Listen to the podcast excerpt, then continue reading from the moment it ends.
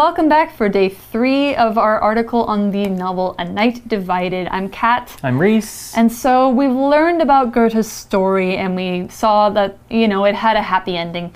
They escaped to West Berlin, West Germany. Mm-hmm. But why West and East Germany in the first place? Yeah, I mean, today we only have one Germany. Yeah. But it wasn't that long ago that Germany was a divided place. Yeah, you might think that this happened like a long, long time ago if you didn't know about what happened to Germany after World War II. You probably know that Germany was taken over by the Nazi Party during the war, but what happened after? Yeah, because Germany lost the war, Mm-hmm. uh, and then they went through a period of big change Yeah. over the next few decades. And today's article is going to tell us a bit more about exactly what happened in Germany after World War II. Mm-hmm. So let's get into the article. Reading. A Night Divided. A Night Divided deals with a tense period during the Cold War, 1945 to 1990. The raising of the Berlin Wall began in the early hours of Sunday, August 13, 1961. That morning, people across Berlin woke up to find they were separated from friends and family. The Berlin Wall's origins were in the years that followed World War II. Soon after Germany was defeated, it was divided into two countries. West Germany was a wealthy state because it was supported by the US.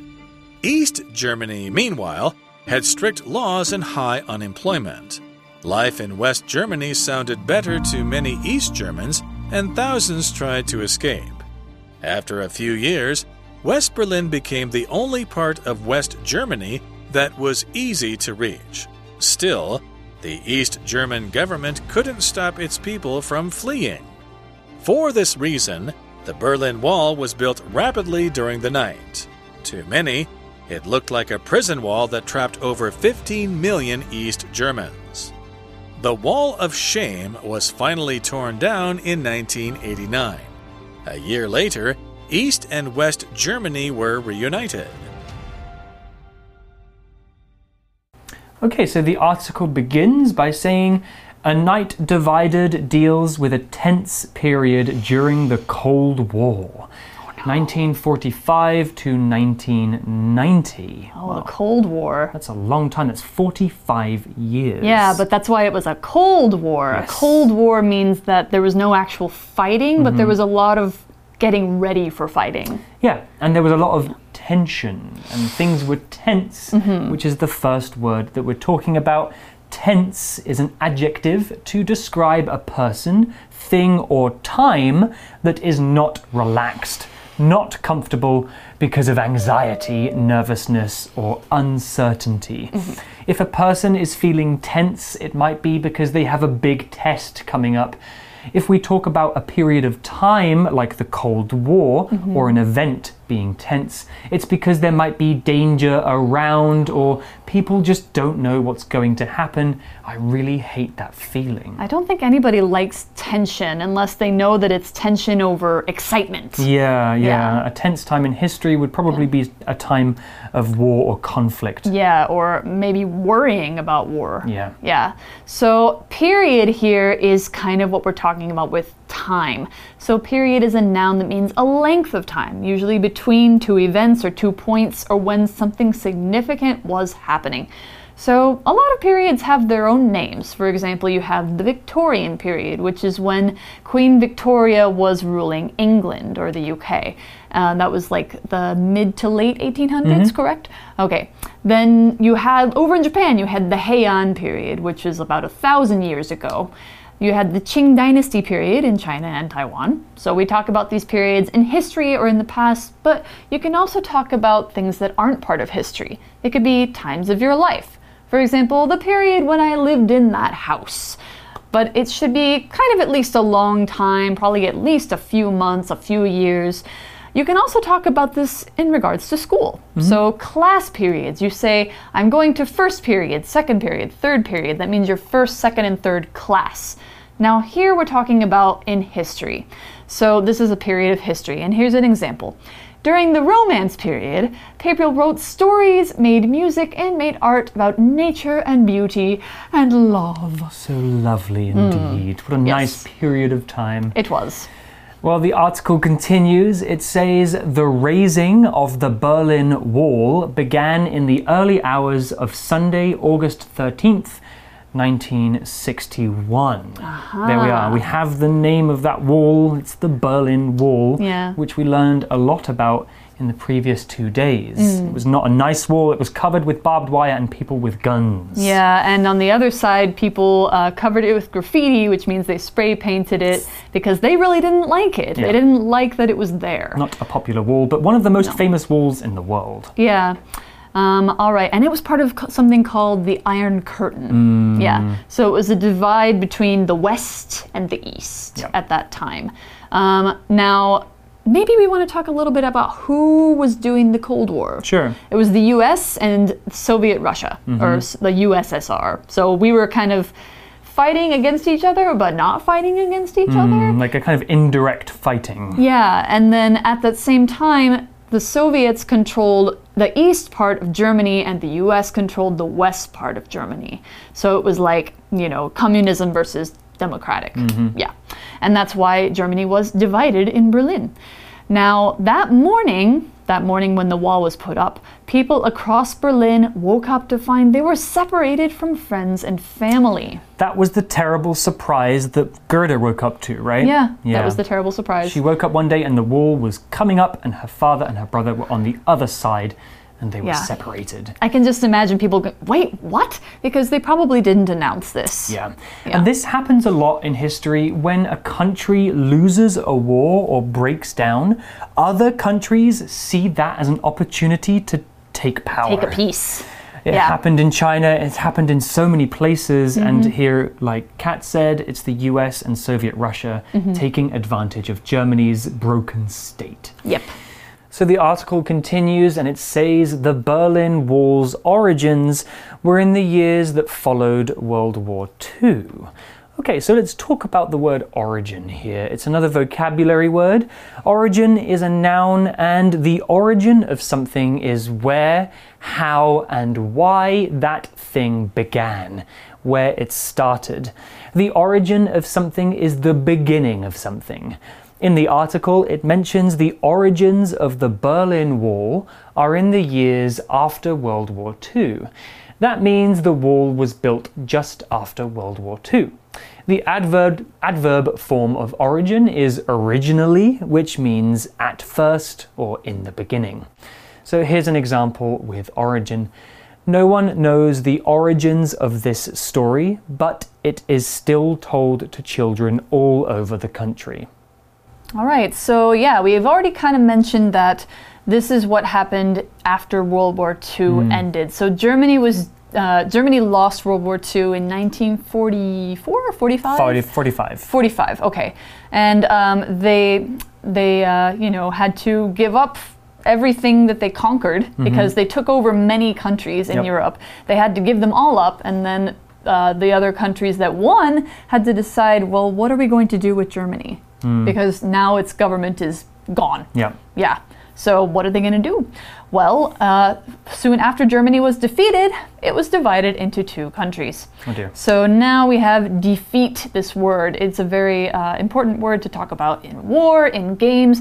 Defeat means to beat somebody or beat a country in a war or a game or sports game, something like that. It makes it means you make them give up or they lose. And so if Reese and I played rock paper scissors and he loses, I defeat him. Ah, Yeah, but I don't know. Maybe I won't defeat you. I'm not very good at that game. I have the worst luck. Oh, that's too bad. Well, the article continues. It says West Germany was a wealthy state because it was supported by the US. East Germany, meanwhile, had strict laws and high unemployment. Okay, so two words to talk about here. Let's start with unemployment. Unemployment is a noun and it is the state of being unemployed. That mm. means having no job or work to do. Mm. Unemployed, unemployed being the adjective. Mm-hmm. This year, unemployment has been very high around the world Yep. because many people are losing their jobs due to coronavirus. Yep. The other word we should talk about is wealthy. And wealthy is an adjective and it means has lots of money. Make it rain. Make it rain. If you are wealthy, you are rich. But the word wealthy specifically talks about money and having lots of it. Mm-hmm. Wealthy people can buy anything they like, like cars, houses, airplanes. Oh, stop. I, I shouldn't dream about being wealthy. It's I think it's okay to dream sometimes. yeah. I As long I as you don't get so depressed by it. just have to wait for my paycheck next month. Yep. So, an example sentence with wealthy would be My wealthy uncle paid for the whole family to fly to Greece for vacation. Wow, that's nice. Yeah, it's a nice uncle. Yeah, very nice, Uncle. So, life in West Germany sounded better to many East Germans, and thousands tried to escape. Hmm. So, it's not just Gerta's family trying to escape. People in East Germany are like, I have no job. Everything here is really strict. People are sad. West Germany has a lot of money. I want to go there. Yeah. All right, so let's talk about how we mean when we say something sounds better. Now, when we talk about something sounding, looking, feeling, or something like that, adjective to somebody, this is a grammar point talking about sensory verbs. You can tell they are sensory verbs because they tell us about our senses sound, look, feel, taste, or smell. Those are all sensory verbs. But if we want to say how something tastes or smells or feels, it sounds how? So we have to add an adjective to describe it. So if you say, it sounds good, it can mean two things. It means, it's good to your ears, this music sounds good. Or it can mean, it's good to your thinking, your idea sounds good. Now, if you say it sounds better, it means you think that must be better. So, West Germany or West Berlin sounds better. It means Gerta's family thinks it's a better place. Now, here's a few more examples of sensory verbs with adjectives. This cake tastes great. That dress looks beautiful. The garbage smells terrible. Or the water feels cold. Those are all sensory verbs with adjectives after them. Very easy to use. Your explanation sounds good, Kat. Thank you. I like it.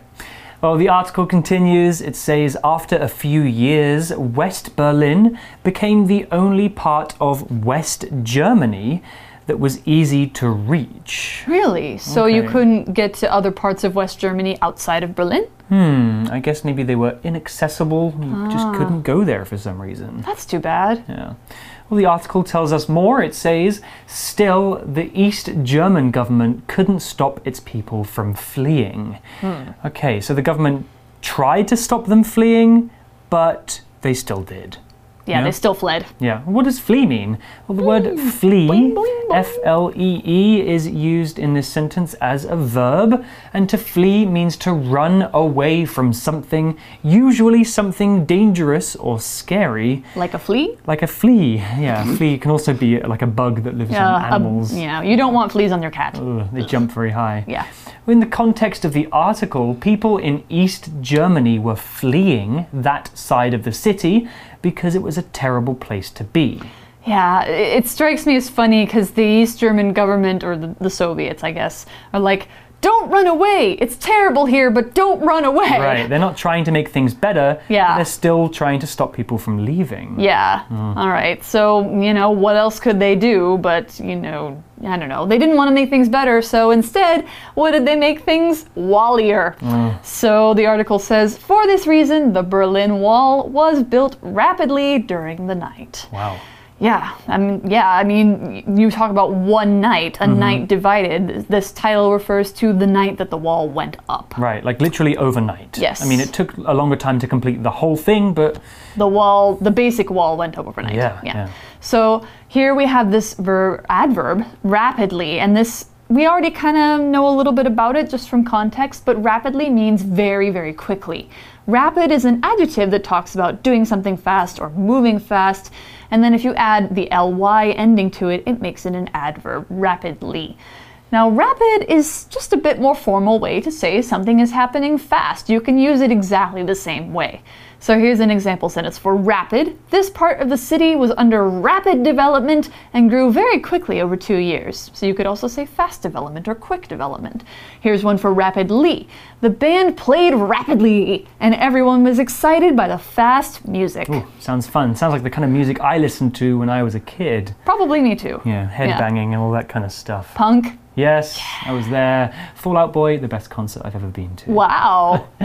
Well, the article continues. It says, to many, it looked like a prison wall that trapped over 15 million East Germans. That is Yeah. is a lot of people. That is a lot of people, and mm. especially, you know, you think about that's people in East Germany and especially in East Berlin. Yes.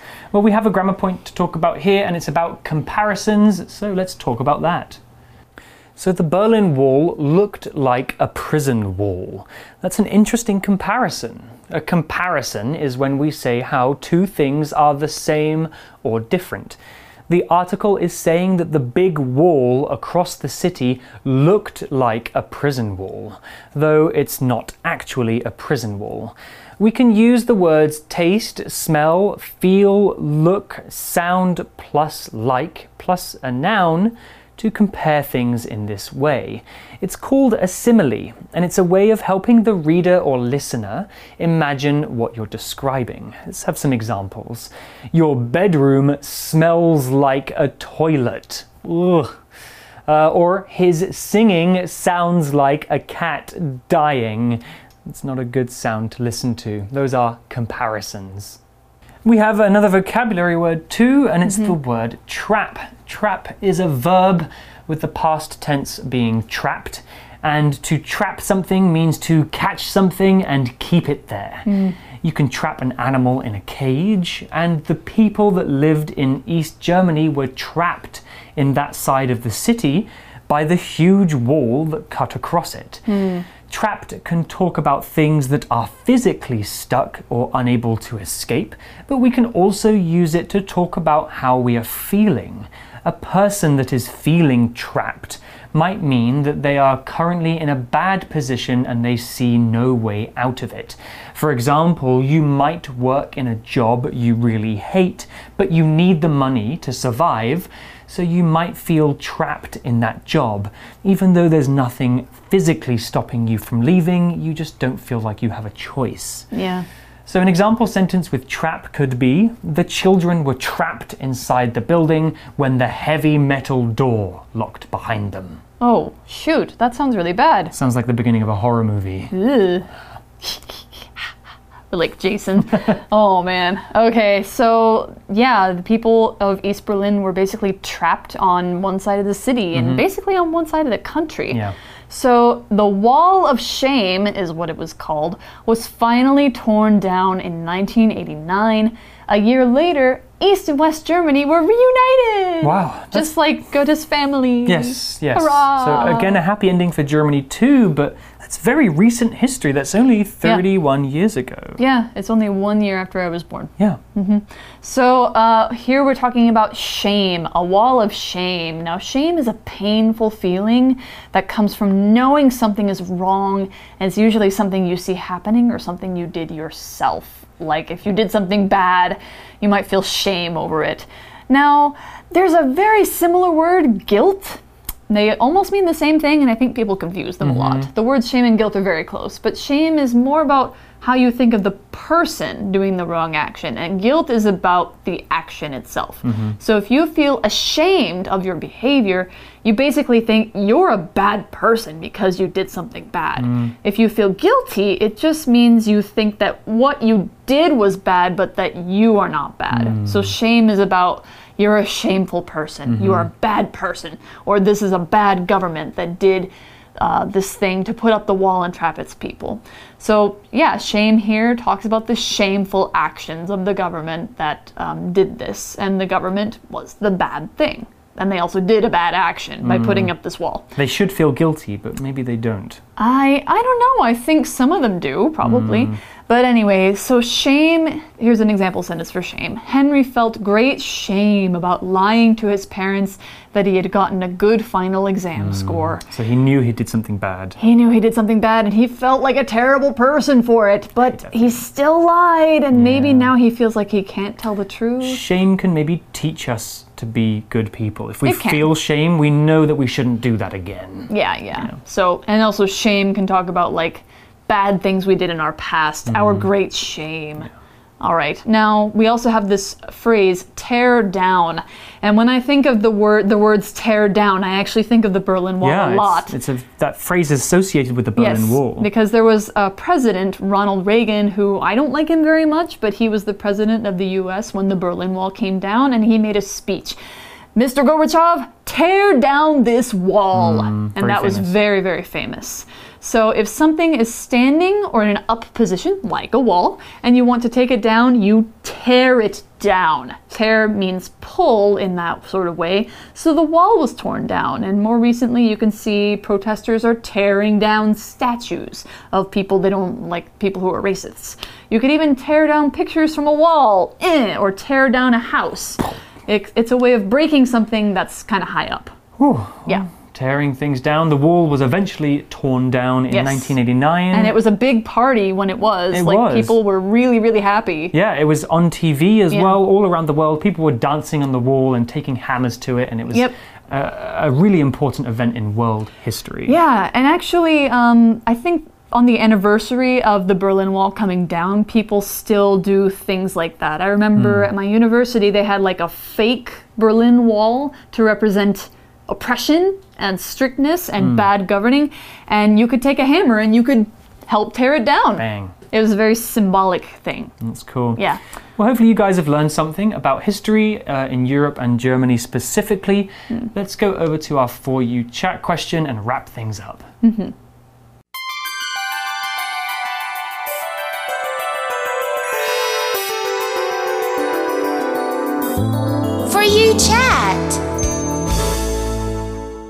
So, our For You chat question of the day, Kat.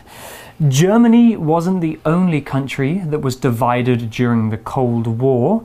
What other countries were affected? I'm testing your history here. That's a really good question. And since I'm from one of the countries that fought the Cold War, um, I think I can speak to what happened in the US. Okay. So we didn't get divided on a line or a wall, but there were people who had very different ideas about things during that time. So um, if you were you know, on the side of the US government, then you were thinking like communism is bad, Russia is bad, and anything about them is bad, and we should get them out of our country. So uh, if somebody was suspected of being a communist, uh, they could be like arrested hmm. and put in jail. And there was a lot of fear around that time. There was something called the Red Scare mm-hmm. when we thought like everybody could be a spy for Russia or anybody could be, you know, trying to hurt the US. And Russia could drop a bomb, a nuclear bomb on us at any moment, hmm. any time. So people Yeah. were very, very scared. And that Yeah. bleeds over even to today, where, you know, of course, there are problems with every country. Russia and the US are not exempt. No. But uh, even today, there is a big anti Russian sentiment in the US. Kind of, but not nearly as much. I think I think the problem now is that, you know, it's been discovered that the current Russian government is spying on the US and has tried to influence the US and actually helped our last election go a different way. Yeah, so th- this the maybe this is a, a- an effect of the Cold War. Like the the tensions between Russia and the U.S. continue to this day. Yeah, even though the Cold War is over. Yeah, hopefully things will get better one day. I hope so. Uh, but maybe you guys can go home and do some more research on the Cold War. It's a very important part Yeah. of history, and find out about more countries that were affected by it because it was worldwide. Yeah, and I think, you know, it wasn't the only Cold War. I kind of think Taiwan and China have a little bit of a Cold War. Yeah, it's kind of ongoing. Yeah, so it's a similar situation. You guys can learn about the history, compare those times, compare the countries. You can learn a lot from this. You can mm. also learn about the space race and how that came out of the Cold War. So for now, we're going to leave you with that. And you're probably wondering now, what is the space race? Go look it up. Now, we're going to say goodbye this time, and that's all from us. Bye bye. See you. A Night Divided. A Night Divided deals with a tense period during the Cold War, 1945 to 1990. The raising of the Berlin Wall began in the early hours of Sunday, August 13, 1961. That morning, people across Berlin woke up to find they were separated from friends and family. The Berlin Wall's origins were in the years that followed World War II. Soon after Germany was defeated, it was divided into two countries. West Germany was a wealthy state because it was supported by the US. East Germany, meanwhile, had strict laws and high unemployment. Life in West Germany sounded better to many East Germans, and thousands tried to escape. After a few years, West Berlin became the only part of West Germany that was easy to reach. Still, the East German government couldn't stop its people from fleeing. For this reason, the Berlin Wall was built rapidly during the night.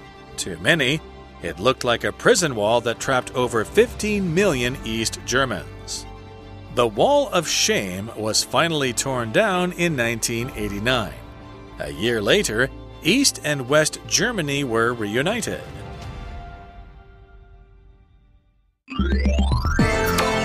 Vocabulary Review Period. Taiwan was under Japanese rule during the period from 1895 to 1945. Origin The origin of my fear of heights was falling off a ladder when I was five. Wealthy the business owner got very wealthy after her products became popular. Rapidly. Annette rapidly showered and got dressed because she only had 20 minutes to get ready for school. Trap. Kathleen was trapped in an elevator for an hour when it stopped between floors. Shame. Martina feels great shame about the bad mistakes and choices she's made in the past. 智慧小补帖。 Tense. Defeat. Unemployment.